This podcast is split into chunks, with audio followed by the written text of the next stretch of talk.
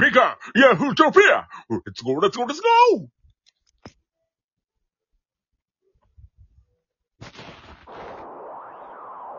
ミカ、ヤフートピックスゴーレッツゴー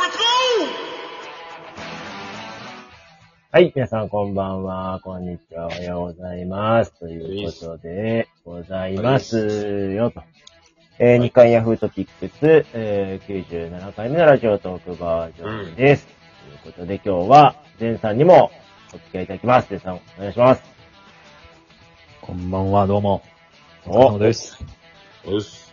そして、えー、今、漏らしていたカズレさんです。お願いします。お腹痛かった。ということで、では、皆さんと一緒に今日も、えー、進めてまいります。してたって結構やばいよね、それね。大丈夫ですよ。アンビリバボ漏らしていきましょう。これ、ジングル入ってます？ちゃんとうん、聞こえてるよ。なんでちょこちょこ入んないといけないんですかね？漏らしてないんだって。ち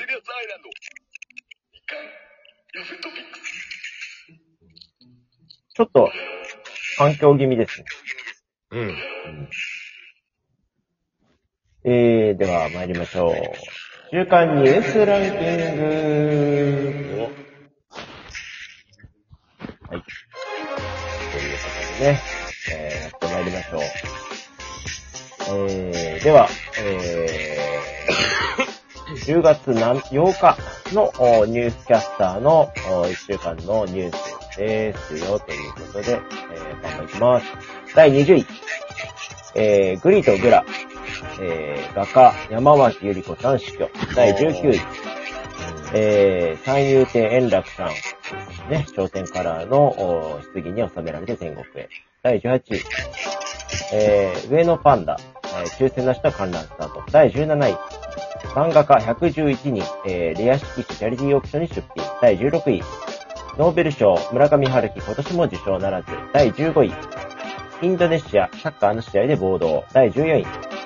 世界バレー、えー日本女子発強に大手、えー第14位、えーえー第13位、えー、勝みなみ、えー日本女子オープン連覇、第12位、卓球女子ニューヒロインが躍動、第11位、えースノーマン、全国アリーナツアー開幕、第10位、えーアントニオ猪木さん、えー激戦繰り広げたライバルたちが追悼、そして第9位、NBA 世界驚愕のマシン登場、第8位、20、えー涙のツアーファイナル。第7位、え新型コロナ BA.5 対応に、えワクチン日本承認。第6位、7歳不明女児、え旧江戸川の発見遺体と確認。第5位、大谷翔平史上初ダブル規定到達。第4位、え岸田総理旧統一協会巡り野党が追及。第3位、え村上宗隆、えー王貞治超えの記録達成。第2位、ウクライナ情勢、え南部東部の集落次々奪還。第1位、えー北朝鮮弾道ミサイル連発ということでございました。では気になるニュース、じゃあまず前さんから。はい。やっぱり、猪木ですかね。猪木死去。うん、ね、うん。猪木、なんか思い出は？そうですね。特にないんですけどね。昔おプロレスよく見てたんでね。あ、そうなんですか？そうなんですよ。えー、新日。そう、新日ですね。はいはいはいはい。えー、ですね、ちょっとね。で、なんか最近もちょっと NHK とかであの、ちょっと、闘病中のあの、うん映像とかもやってたんで、ね結あー構衝撃的でしたね。あんな年取っちゃって、あんなに老いちゃってね、もう、うん、まあいつかはと思ってたんですけど、ちょっとね、なかなかの衝撃でした。あんな人でもやっぱ、死ぬんやなと。うん、まあ、円楽さんも猪木さんも共通してるのは、ああいったこうね、自身がらしくない姿っていう中でも、表舞台に出出続けて、発信し続けて、まあ今年の、なんか24時間テレビとかでもね、結構出てらしたみたいなのもね、猪木さんはありましたけど。うん。和弘さんいかがですか猪木さん？そうですね。猪木といえば、燃える闘魂ということでね。あのー昔あのーアントニオ猪木という名のパチスロ機っていうのがありましてね。ねその台がね、すごかったんですよ。めちゃめちゃ。ほんと楽しくて、めっちゃ出て。うん。ああ、だ猪木との思い出はそっからですね。やっぱりね。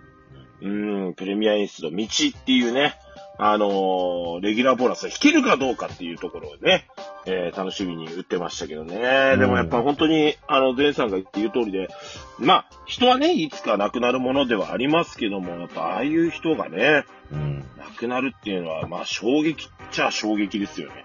うん。うん。うん。うーん。だそれ言うと、やっぱ円楽師匠もそうなのかなっていうところで、円楽さんのね、あの、叩き出してる視聴率っていうのがやっぱり如実に現れてる焦点ですので、やっぱり今後ね、あの追加メンバー誰になるのかっていうところが、こう、大きいかなって、焦点存続にかけてもね、そういうところは感じますね。うん。だから存在感でかいですよね。やっぱり損失が大きい。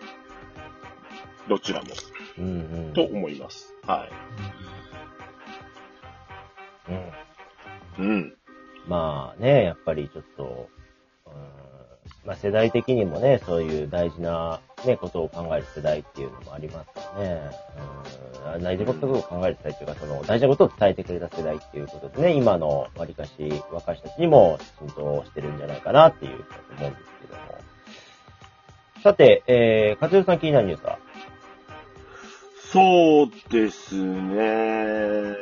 まあ、やっぱ7歳不明女児ですかね。本当に川の事故って後立たないよねっていうところがあって。まあ以前もね、ヤフトピ本編の方でも、このニュースって、このニュースっていうか川のね、事故のニュースって取り上げてるとは思うんですけど、まあただこの事故に関して言うと、その、保護者の方が娘さんというかね、あの、まあメディアに向けてこう発信したことが、その家への帰り道もわからない子なんです、みたいなことをね、えー、確か言ってたような気がするんですよね。だからそっとしておいてあげてくださいみたいな、もし見つけてもね。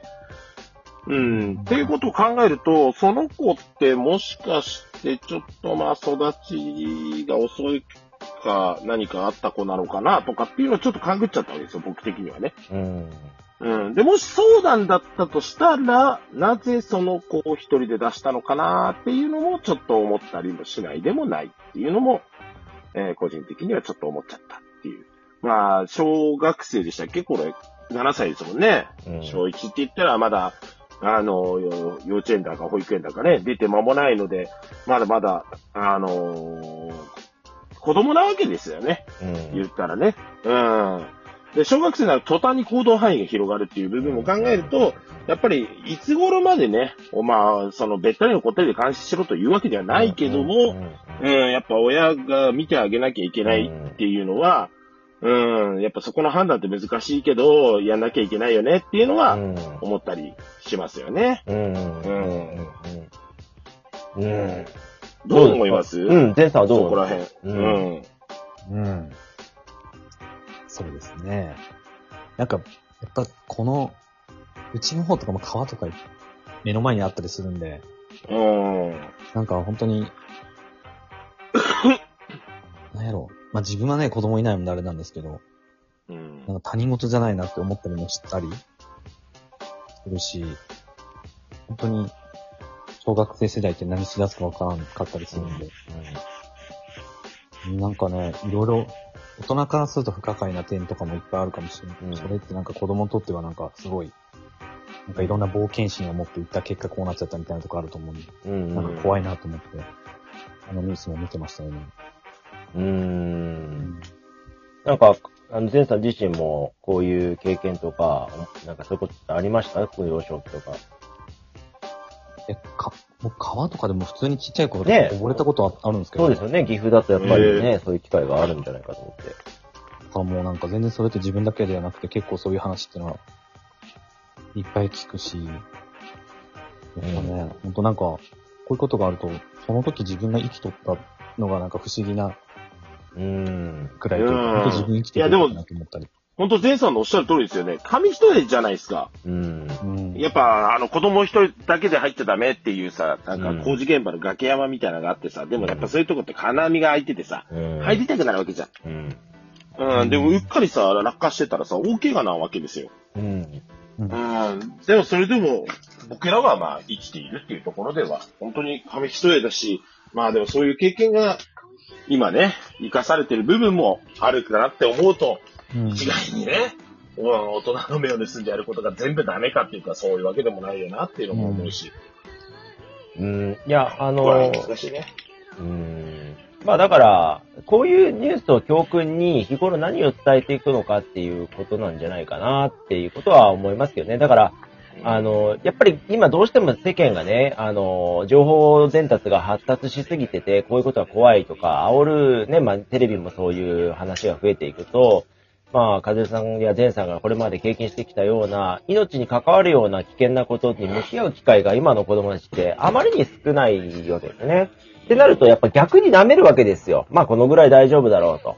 だから、僕なんかも学校の教師やった時に、ね、3年生の子たちがノコギリ持つとみんな怪我するんですよね。しかも割と重篤な。で、これってやっぱりどこか大丈夫とかゲーム感覚でね、ゲームでやったことあるからとかっていう話になっていて、実際のその危険度を知らないと、結構ふざけてやって大きな事故になったりとかするっていうのを、大人がもう管理しきれないっていう、やっぱそういうところがあったりするので、まあ、やっぱり、なんでしょうね、ちゃんと死と隣り合わせで道具を使ったりとか、危険な場所で遊んでるんだっていうことを、もうちょっとできる場面を増やして、自分で気づけないと、結局こういうことになるんだよっていうところが、うん、すごく大事なことなんじゃないかなって思うと、まあこういう事故から何を学ぶのかっていうのを日常的にね、会話として、えーしながら、自由に遊ばせてあげるっていうことが必要なんだ、じゃないかなと僕は思いますけどね。うんうんえーね、まあ本当にいろんなニュースがありますけど、まあ逆に言うと北朝鮮のミサイルなんていうのはね、えーこれが当たり前化しすぎてて、有事の時大丈夫かっていうのも一方ではうん思うというね。だから危険なことに慣れすぎるとか、慣れっていうのが一番怖いですからね。ですね。こうね、気をつけていかなければならないというふうに思います。うんこ、漏らすなよ